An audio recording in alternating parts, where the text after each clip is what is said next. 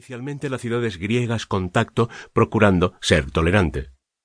Pero también, como habían hecho sus antecesores, siguió luego la estrategia imperial basada en el precepto dividir y vencer. Esa es la razón por la que apoyó el desarrollo comercial de los fenicios, rivales tradicionales de los griegos, favoreciéndolos con medidas tributarias extraordinarias. Luego de ello, Darío fue más lejos, ya que fue eliminando uno a uno los principales destinos de comercio griego. La conquista de su floreciente suburbio de Naucratis, en Egipto, la toma de Bizancio, la llave del Mar Negro, y la caída de Síbaris, uno de sus mayores mercados de tejidos y un punto de apoyo vital para el comercio, fueron clara muestra de la hostilidad persa. El bloqueo comercial de los persas generó, de inmediato, el resentimiento de los helenos en Europa. No obstante, al encontrarse a cientos de kilómetros de sus hermanos asiáticos, comprenderían que por el momento era difícil brindar suficiente ayuda, por lo que se pusieron en contacto con sus compatriotas para madurar la idea de rebelión. Así, en el año 499 a.C., el ambicioso tirano de Mileto Aristógaras aprovechó la conmoción para movilizar a las ciudades jónicas contra el imperio persa.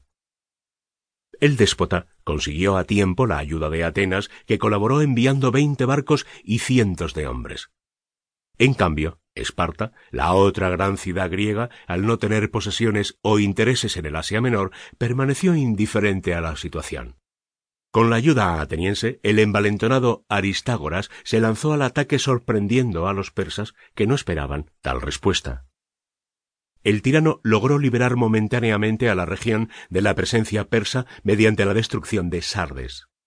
Darío, que en ese momento se hallaba en Persépolis, la capital persa, montó en cólera y lanzó una poderosa ofensiva que luego de seis años derrotó finalmente a la coalición griega en Éfeso. Asimismo, destruyó la pequeña flota helena en la batalla naval de Lade en el año 494 a.C., frente a las costas asiáticas. La venganza del rey persa fue terrible. Incendió las ciudades griegas, incluida Mileto, capturó y asesinó a sus habitantes y finalmente vendió a los sobrevivientes como esclavos. Pero Darío no se conformó con humillar a los griegos. Así, encargó a su sobrino Artafernes iniciar un bloqueo comercial a Grecia continental mediante la captura de las embarcaciones helenas que se aproximaran al mar Egeo. Este fue el punto de partida de las llamadas guerras médicas. Un conflicto inevitable.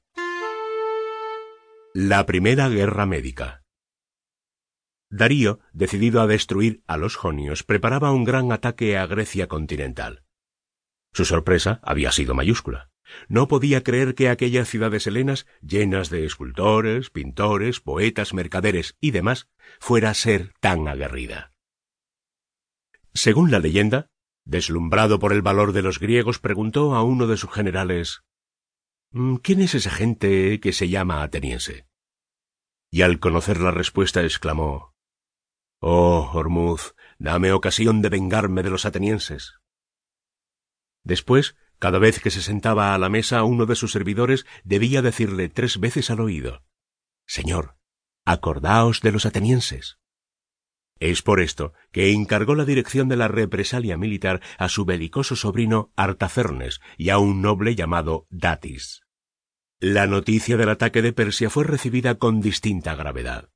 En los estados que apoyaron la rebelión de Aristágoras, la preocupación creció, mientras en Esparta que no había participado en absoluto, reinó la indiferencia. Fue en Atenas donde el asunto se tomó más en serio. Uno de sus grandes líderes, el legendario Temístocles, notable general ateniense, quiso convencer al pueblo de la necesidad de construir una poderosa marina, pues estaba seguro de que los persas invadirían toda Grecia y que gran parte de las acciones se decidirían por mar. Sin embargo, otro gran hombre griego, Milcíades, tenía una opinión contraria, pues estimaba que las luchas que definirían la guerra se librarían en tierra. El 492 a.C., mientras los helenos estaban envueltos en esta discusión, Darío lanzó su ofensiva. El líder principal de la expansión persa era Artafernes.